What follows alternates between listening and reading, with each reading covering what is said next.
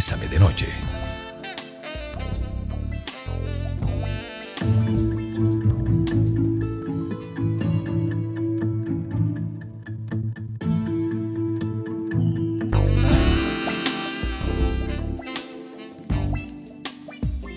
Muy buenas noches amigos y amigas, bienvenidos y bienvenidas a Bésame de Noche, hoy jueves 8 de julio, ¿cómo están?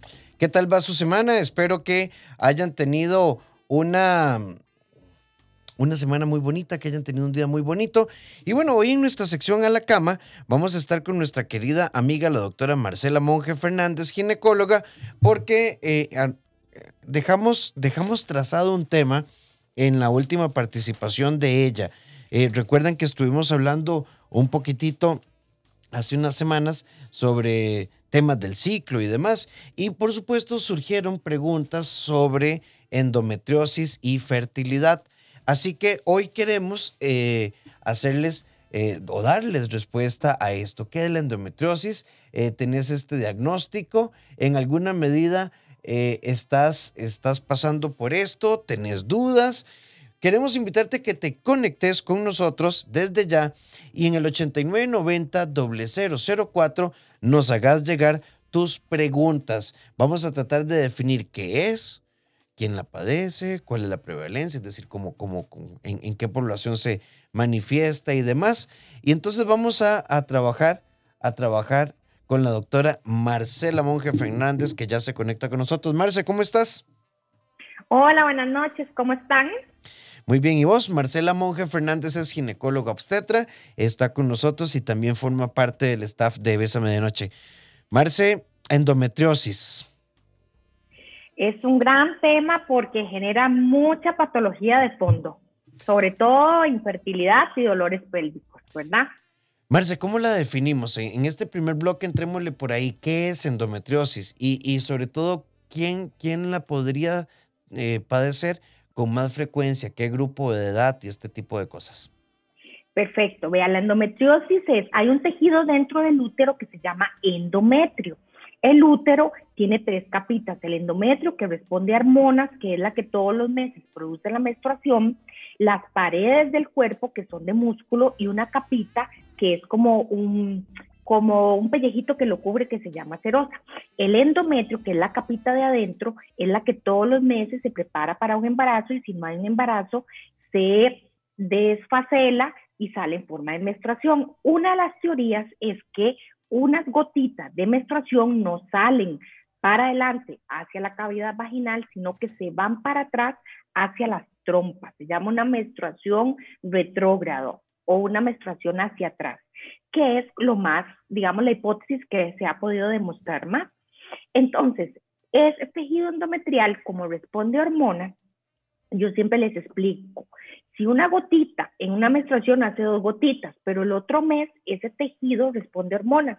Y recuerden que el tejido endometrial se prepara para hacer grande como una esponjita para anidar un embarazo dos gotitas hacen cuatro gotitas, cuatro gotitas hacen ocho gotitas y así es como todos los meses. Entonces la endometriosis es tejido endometrial fuera del útero. Y, Esa es la definición. Y que se va, llamémoslo así para usar tu concepto, las gotitas se van acumulando de forma muy silenciosa. No hay forma como darnos cuenta que está quedando algo residual. Exacto, porque como eso ya no está saliendo, eso se fue por las trompas y los foquitos, que así le llamamos, se implantan, esas gotitas se implantan sobre las trompas de falopio, sobre los ovarios, sobre los tejidos encima del útero, en una capita que tenemos en las paredes internas del abdomen y de la pelvis que se llama peritoneo. ¿Cuáles chicas pueden pensar que tienen una endometriosis? Bueno, sobre todo las que tienen un dolor pélvico crónico, las chicas que tienen dolor con la menstruación que se llama dismenorrea, pero es un dolor severo, 9 de 10, 10 de 10, porque todas vamos a tener algún tipo de molestia que tomamos algún antiinflamatorio, ¿verdad? Algún tipo de ibuprofeno, sulindaco, eh, dorival y se nos quita el dolor. Pero estas chicas tienen un dolor muy, muy, muy fuerte que inclusive se desmayan del dolor como les digo, de 10, que es un dolor insoportable, pueden andar 9 o 8 de 10. Y el grupo de pacientes que tiene infertilidad también asocian endometriosis. Aceptarnos tal y como somos, disfrutar nuestros cuerpos tanto como nuestra forma de ser, hace que seamos capaces de amar con naturalidad. Bésame de noche. 7 con 11 minutos, esto es Bésame de Noche y hoy en, nuestra sección a la cama estamos junto a la doctora Marcela Monge, ginecóloga obstetra, hablando de endometriosis. Marce, eh, por acá ya nos hacen la primera pregunta. ¿A qué edad? ¿Mito o realidad? Esto es un tema de las mujeres cercanas a eh, la menopausia o puede estar en cualquier etapa del ciclo de, independientemente de la edad de la mujer en cualquier etapa del ciclo. Este, en promedio, digamos, como son pacientes que lo que hacen es consultar por tal vez un tipo de dolor e infertilidad, sobre todo en edad fértil, en Costa Rica se ve un promedio de 40 años, pero no necesariamente tiene que estar con la menopausia. Inclusive hay mujeres que empiezan a menstruar y pueden tener una endometriosis o que empiezan a tener en edad de 20 y pico de años, este, desean bebés y, una de las causas de infertilidad es la endometriosis. Marce, em, aparte del dolor agudo, ¿hay alguna otra sintomatología que nos pueda dar señales de que podría tener endometriosis? Sí, bueno, la causa principal son dos, que son un dolor discapacitante, es una causa principal.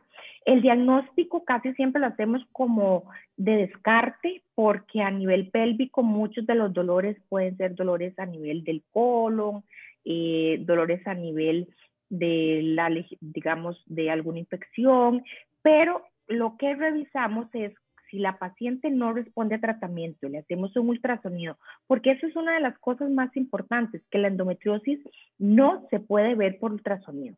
Yo puedo ver una endometriosis solo si ya tiene un ovario dañado o un endometrioma o un quiste dentro del ovario, porque esas gotitas de sangre se pueden quedar en las trompas, se pueden quedar encima del útero, pero muchas veces se meten dentro del ovario y obviamente el ovario no tiene comunicación con la vagina. Entonces, esas gotitas se van acumulando de sangre y se van haciendo un quiste que llamamos quistes de chocolate porque es como sangre eh, eh, que está oxidada o un endometrioma. Si ya la paciente yo le hago un ultrasonido y efectivamente tiene una lesión en el ovario, ya es un estadio 3, un estadio 4 que es avanzado. Si la paciente está empezando y tiene pequeñas lesiones, eso no se logra ver por ultrasonido. Entonces, ¿qué es lo que la paciente podría sospechar número uno? El dolor. Un dolor que se da sobre todo con la menstruación y que no se asocia a comidas, que no se asocia a estrés, que no se, que no se asocia a actividades. Esa es como la principal causa, eh, síntoma. Dos, un poquito de extensión, ¿verdad? Pero eso es más eh, inespecífico y eh, tres, dolor con la relación sexual. Marce, eh, antes, antes de entrarle al 8990 004, que ya nos empiezan a entrar con consultas, eh, ¿qué tratamientos hay? Bueno, la endometriosis depende de los estrógenos, por eso se da en mujeres fértiles, sobre todo. Y nosotros lo que les damos es tratamiento de progesterona. Los focos de endometriosis, mientras la paciente esté utilizando progesterona, ya sea tomado o estos dispositivos intrauterinos que se colocan vía vaginal, que duran cinco años, que liberan progesterona, hacen que los foquitos de endometriosis se inactiven, se sequen, por decirlo así. También a veces las anticonceptivas, aunque las anticonceptivas tienen estrógeno, entonces no es lo ideal entonces, lo que pasa es que estas pacientes, al darle progesterona, los foquitos se inactivan y eso les resuelve mucho y les ayuda con el dolor y con las molestias. Marce, en este bloque nos preguntan, buenas noches, me encanta el programa. Eh, yo tuve endometriosis una vez, me hicieron varios tratamientos y parece que la tengo otra vez. Quisiera preguntar si esto va a ser tema de siempre. Sí, Muchas veces eh, lo que hacemos en infertilidad es uno de los diagnósticos de infertilidad, cuando ya se hicieron varios estadios de estudios, hacemos una laparoscopía, que es meter una camarita dentro de la cavidad pélvica por a nivel del ombligo y vemos estos focos de endometriosis y los cauterizamos, los quemamos. Pero eso es solo para hacer un tratamiento de fertilidad en los próximos seis meses, porque como no podemos hacer nada para que el cuerpo evite que la menstruación gotita se vayan para atrás, sobre todo en fertilidad. Claro, si yo tengo pacientes, por ejemplo, que les pongo un dispositivo intrauterino con levonorgestrel y la paciente no menstrua, ahí temporalmente lo inactivo o la curo. Sin embargo, es de siempre, eso no se cura. En el momento que ella se quite este dispositivo, obviamente ella va a regresar con el programa, con el problema de la endometriosis. Aceptarnos tal y como somos. Disfrutar nuestros cuerpos tanto como nuestra forma de ser hace que seamos capaces de amar con naturalidad. Bésame de noche.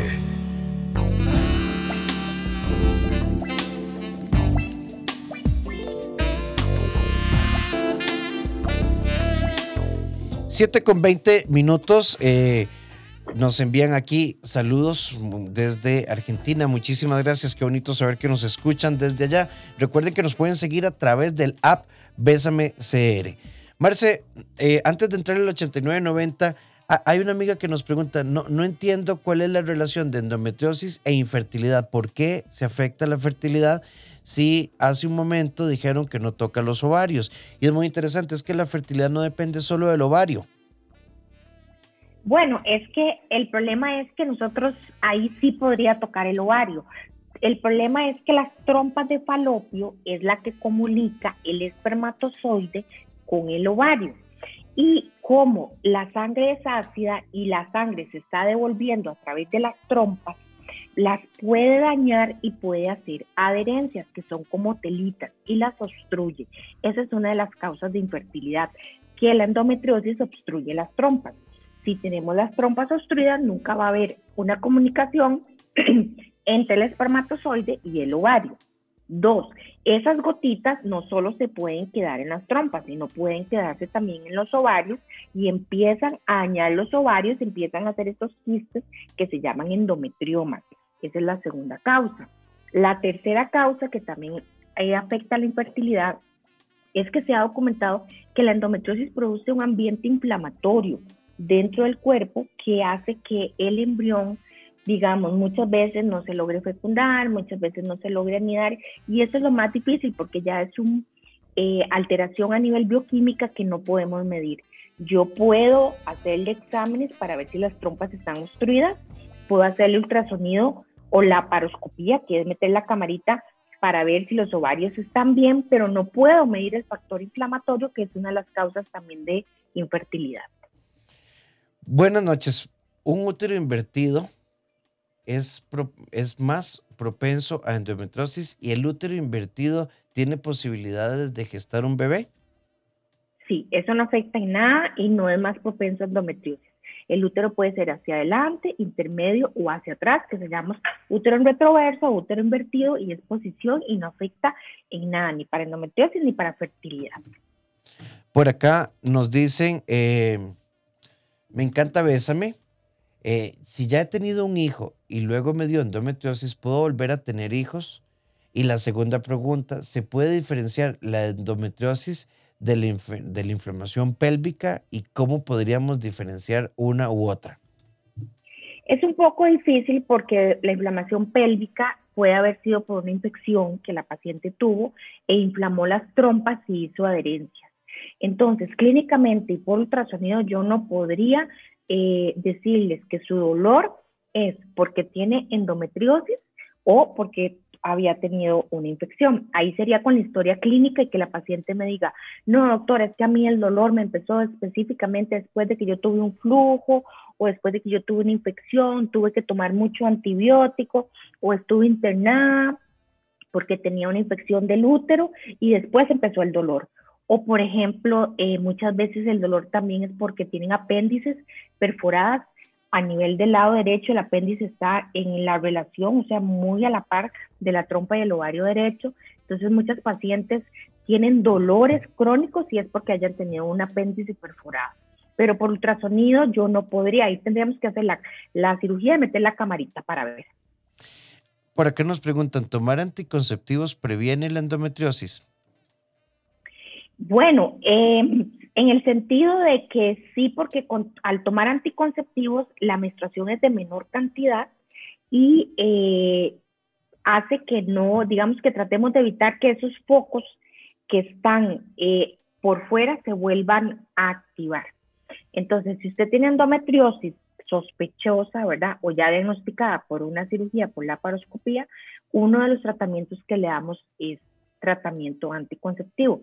Ahora, yo no le puedo llegar y decir, tome pastillas anticonceptivas como para prevenir la endometriosis, porque tampoco es una patología muy frecuente, de un 6 a un 10%, y eh, en ciertas pacientes que ya, digamos, tienen como una predisposición.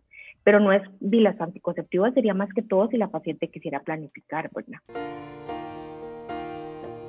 Porque tu vida no es lo que te pasa, sino aquello que decidís hacer con lo que te pasa. Vos sos el arquitecto de tu destino. La vida es hoy.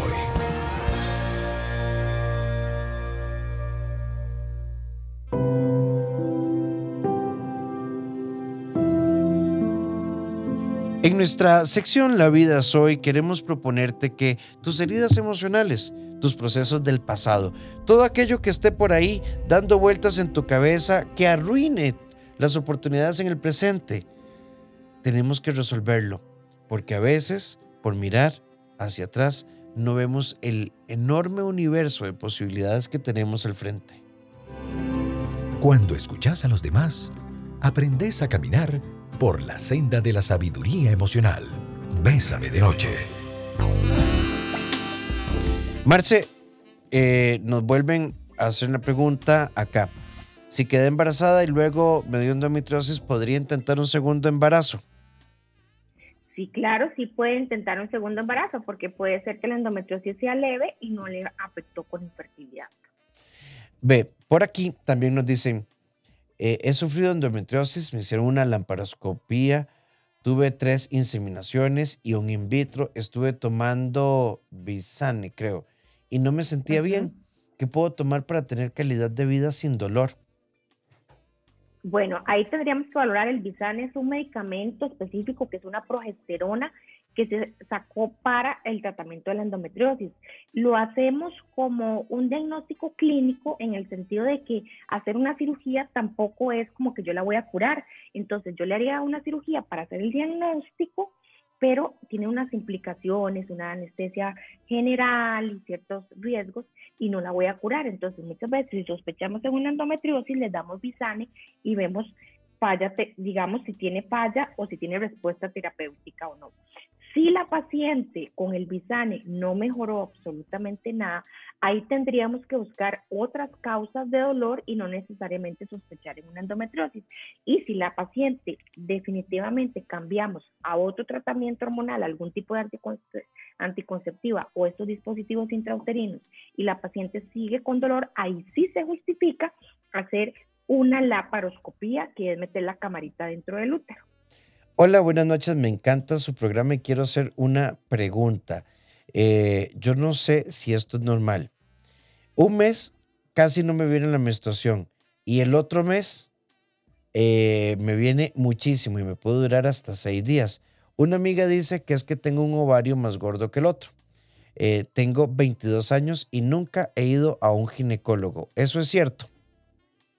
Bueno, no me parece que sea porque la, bueno, no es por endometriosis, probablemente la paciente no está ovulando regular, este, y habría que descartar las causas de ovulación, que pueden ser causas hormonales o un síndrome de poliquistosis ovárica. Evidentemente sí tendrían que consultar para ver por qué no es normal que un mes no ovule y otro sí. Sí, además, este, Marce, no todos eh, no todos los meses se bula del, mismo ovario, ¿verdad? O sea, no es que lo podemos estandarizar, que pues hay chicas muy, muy regulares, pero no es como que uno va a decir, bueno, es que eh, va a ser milimétricamente exacto.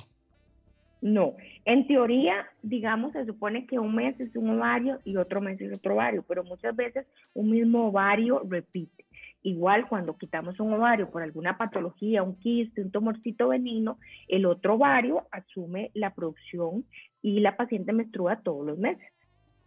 Buenas noches, me encanta el programa. Una pregunta, ¿la endometriosis tiene que ver que a uno le duela la penetración? Esa es una de las causas, que haya, digamos, un dolor, porque muchas veces hay poquitos de endometriosis en la pared, en el tabique, se llama recto vaginal, que es la pared que divide la vagina con el recto. Entonces, como hay alguna secreción o inflamación, muchas de las causas es que la paciente tenga dolor con la penetración que se llama dispareunia. Dismenorrea, dolor con la menstruación, es muy característico de endometriosis y dolor con la penetración, habría que sospechar endometriosis también. Buenas noches, mi consulta es la siguiente. Tengo 46 años, nunca me salía nada de mis resultados de Papá Nicolau y de un momento a otro empecé con mucho dolor abdominal. Me fui de emergencia al hospital y me dijeron que tenía un quiste en un ovario y cuando salí de cirugía me dicen que me hicieron una esterectomía. Y fue hace siete meses y estoy muy mal con los trastornos de la menopausia. No sé qué tan mal fue lo que tenía, que casi muero con una hemorragia interna y me pusieron sangre. A raíz de eso tengo mucha depresión y se me fue el deseo sexual. Bueno, es un caso complejo porque habría que valer, digamos, hay varias cosas de las que podemos eh, sacar del caso muy bonitas. Por ejemplo, el Papa Nicolau es una muestra de las células, ahí no se ve ni el útero ni los ovarios. Usted puede tener endometriosis, puede tener un quiste en un ovario, puede tener un tumor de un fibroma en el útero y el Papa Nicolau no lo demuestra. Papa Nicolau solo es para ver si usted tiene lesiones precancerosas o no. Número dos, si la paciente tenía un ultrasonido y tenía un quiste, muchas veces habría que valorar si el momento estábamos sospechando un quiste benigno o tenía alguna otra sospecha de un quiste este, que tuviera algún otro componente sospechoso de malignidad. Y lo otro es que muchas veces, aunque los quistes son benignos, este, y son de agüita, a veces han hecho alguna reacción inflamatoria y cuando uno entra a hacerle la cirugía, la paciente tiene adherencias que son como telitas de araña y a veces el ovario está pegado al útero y muchas veces nos obliga porque en el momento solo cuando abrimos pudimos ver que la anatomía está cambiada y tal vez pueda ser la causa de que a ella le tuvieron que quitar el útero y el ovario sí es importante que pregunte para que ella evacúe sus dudas, porque en la nota quirúrgica uno pone, ¿verdad? Que estaba con adherencias, que estaba, que no se lograron separar, que inicialmente la cirugía era solo quitar el ovario, pero sin embargo, a beneficio de la paciente, tuvimos que hacer otras cosas. Sí, sí, sí. Ahora, amiga, eh, el útero tiene toda una representación dentro de la psicología femenina. Es, es, es, similar, por ejemplo, cuando, cuando hablamos de cáncer de mama o en los hombres hablamos de próstata y erección y este tipo de cosas. Y si hay cambios físicos, es muy importante trabajar, trabajar como, como en tres frentes. El psicológico, porque hay que hacer un duelo y una reintegración emocional. El endocrinológico y el ginecológico, pero como parte importante de tu tratamiento. Creo que en este momento el foco debería estar en tu estabilidad emocional y hormonal y luego pensamos en la dinámica sexual. Ser buenos amantes nace en la amistad, apoyo y sensualidad. Haz el amor entre risas, deseando siempre estar uno al lado del otro. A la cama. Con Bésame de noche.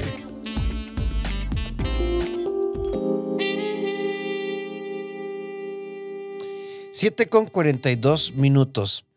Eh, tengo endometriosis diagnosticada en una operación tomé Bisane por cinco años. Todo bien, cero dolor. Eh, cero dolor. Tuve un sangrado y me lo quitaron. Y he tenido tres menstruaciones que han sido horribles. Bueno, ahí habría que valorar por cuál fue la causa, por qué le quitaron el bisane. Efectivamente, si estaba bien con el bisane, este, no importa que no necesariamente significa que con el bisane no va a sangrar, ocasionalmente va a tener algún sangrado, pero no es una causa de quitarlo. Entonces, mejor que vuelva a retomar otra vez tomarlo. Sí, ve, por acá, por acá nos hacen eh, una pregunta interesante. ¿Puedo preguntar algo? Eh, mi abuela tuvo endometriosis y mi mamá también la tuvo. Yo tengo 24 años. ¿Esto es hereditario? ¿Debería preocuparme? ¿Podría hacerme algún análisis previo o, estoy eh, pensando de más? No, si hay un componente eh, genético, un 25%, se ha descrito también dietas altas en carnes, en grasas trans que predisponen para la endometriosis, que la menstruación le vino de forma temprana, que no tuvo hijos. Eh, todo eso pues podría predisponer a que ella desarrollara. Entonces, le recomiendo que visite un ginecólogo más si ella tiene algún tipo de dolor con la menstruación para que le haga un ultrasonido y valoren las opciones que ella podría tener porque sí tiene un, un riesgo un poquito más aumentado. Hola, buenas noches. Tengo una consulta. Mi hija tiene 13 años. A ella le bajó la menstruación a los 12, pero hasta la fecha no ha sido un flujo constante, sino que es una muestra, se le inflama mucho la pancita y le duele. Algunos meses dura hasta dos meses para que le vuelva a bajar. Y de la fecha para acá ha aumentado un poco de peso. La llevé al médico general y me dijo que era la menstruación de ella, que no tenía que preocuparme. Bueno, podríamos dar un poquito más de chance como para que esas hormonas se instauren, pero ahí sí yo le recomiendo que se haga un ultrasonido de los ovarios porque la muchachita está con dolor.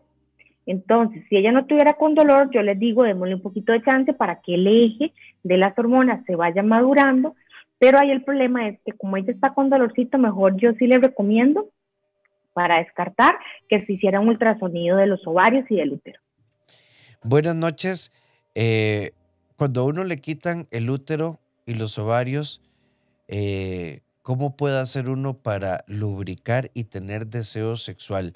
Tengo 36 años eh, y me quitaron todo y me siento un poco frustrada. ¿Tengo alguna alternativa? Claro, eh, está muy joven, hay que darle terapia de reemplazo hormonal, le podemos dar toda la reposición, hay muchas opciones, hay estrógenos tomados, estrógenos en gel, hay progesterona tomada, progesterona en gel, hay testosterona, porque aparte de la parte de sexual, ella, si le quitaron todo con 36 años, tenemos que prevenirle la osteoporosis. Entonces, ella ocupa, a menos que tenga una contraindicación absoluta, como alguna lesión en la mama o un antecedente de trombosis, dale terapia de reemplazo hormonal mínimo hasta los 50 años.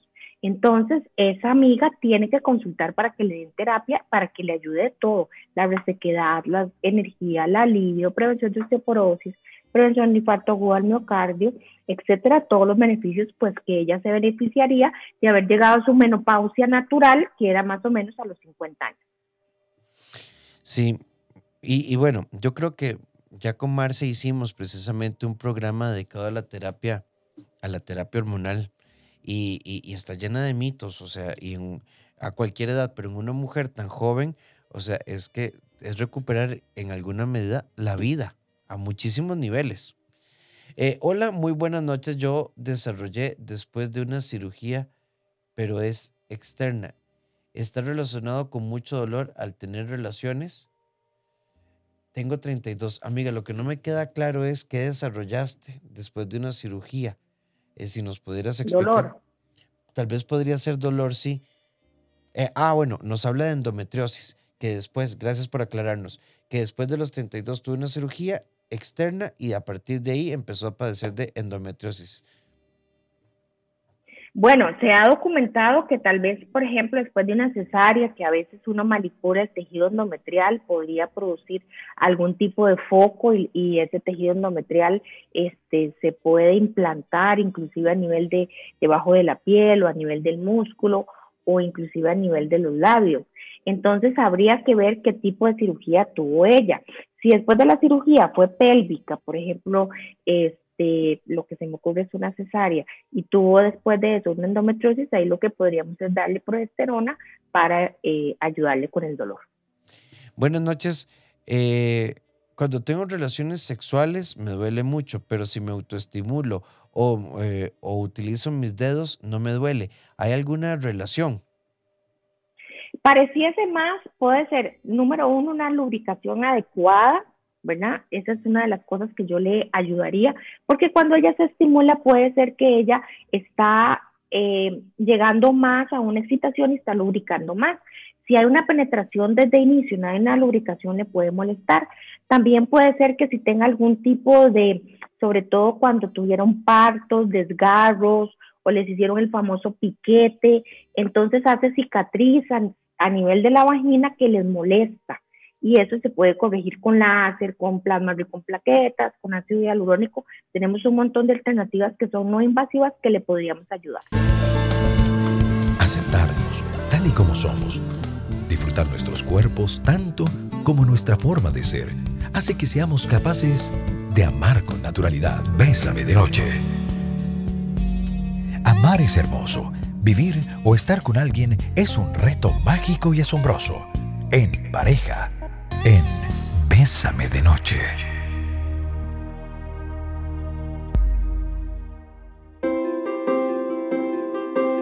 En la vida, la química puede ser un elemento importante, pero conocerse a profundidad y darnos cuenta si podemos conectar, no solo de forma química, sino desde la admiración, la estabilidad, la conciencia de desarrollo, el trabajo en equipo y la reciprocidad, de pronto, desde esta perspectiva, podemos abrirnos a nuevas oportunidades.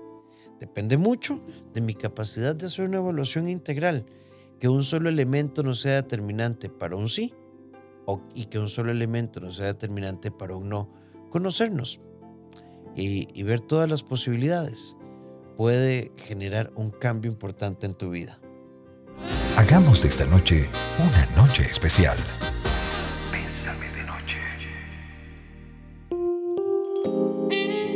7 con 54, casi 55. Marci, tenemos aquí todavía varias consultas. Nos dicen, tengo una pelota en el ombligo, la cual me sangra en mi periodo menstrual y dicha pelota me duele. Visité al médico y me dijo que podría ser endometriosis. ¿Qué tipo de examen puedo hacer para saber si es endometriosis? Yo tuve una cesárea hace 13 años.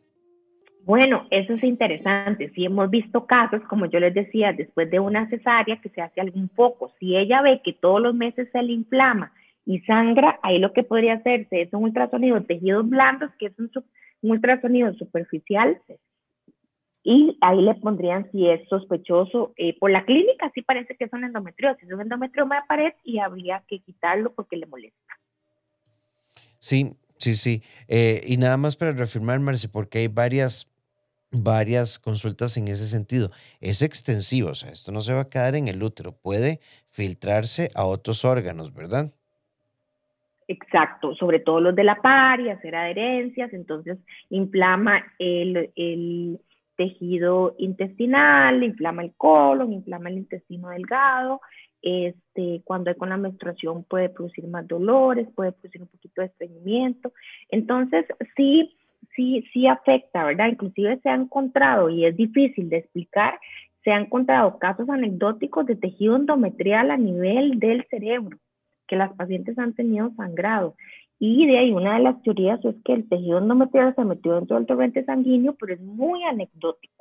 Pero sí después de una cesárea hemos encontrado en la pared, debajo de la piel, en el ombligo, en los labios, ¿verdad? Eso puede ser bastante eh, más común. Sí, y por último, Marce, esta consulta, eh, ¿hay alguna relación entre endometriosis y cáncer de mama? No hay ninguna relación. La endometriosis es, como dije, un tejido atópico que sale del endometrio y no hay ninguna relación con el cáncer de mama.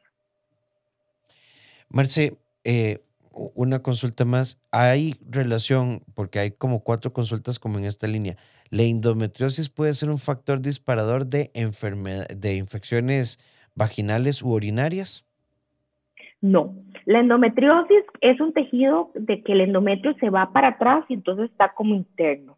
Entonces no va a producir infecciones ni urinarias ni infecciones vaginales. Sin embargo, sí se ha documentado que eh, como es un tejido que va por todos lados, sí se ha documentado también, no muy común, en vejiga que hayan focos de endometriosis. Entonces, muchas cuando les hacen una camarita que se introduce dentro de la uretra y ven la vejiga, una cistoscopía, que documentan tejido endometrial. Entonces, la paciente no necesariamente va a tener infecciones, sino que puede tener un poquito de sangrado. Pero el diagnóstico lo hacemos tomando una biopsia de la lesión y el urólogo con, con la camarita que es una citoscopía.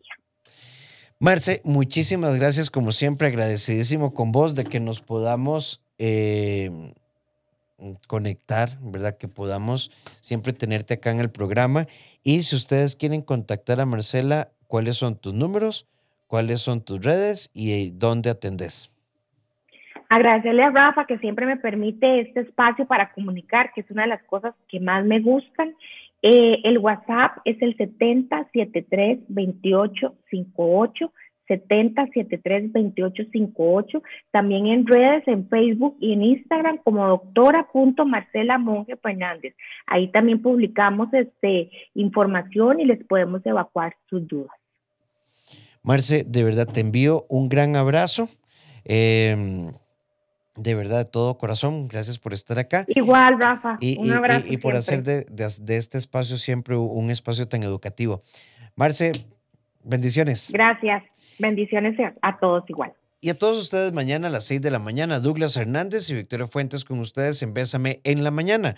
Nosotros nos volvemos a conectar a las 7 de la noche y por supuesto si ustedes ocupan apoyo en psiquiatría, psicología, psicopedagogía, terapia para adultos, tanto de pareja como individual, y apoyo educativo para niños y adolescentes. Eh, en el CEDI, somos un equipo 2290 1383 o al WhatsApp 88 81 1304. recuerden mis redes, doctor Rafael Ramos en Facebook, dr. Rafael Ramos en Facebook, doctor Rafael Ramos A en Instagram, rafaelramoscr.com mi blog y por supuesto, este, los invito a que puedan conocer también eh, SoundCloud y TikTok, igual como Dr. Rafael Ramos y el canal de YouTube. Feliz descanso, feliz noche, nos escuchamos mañana.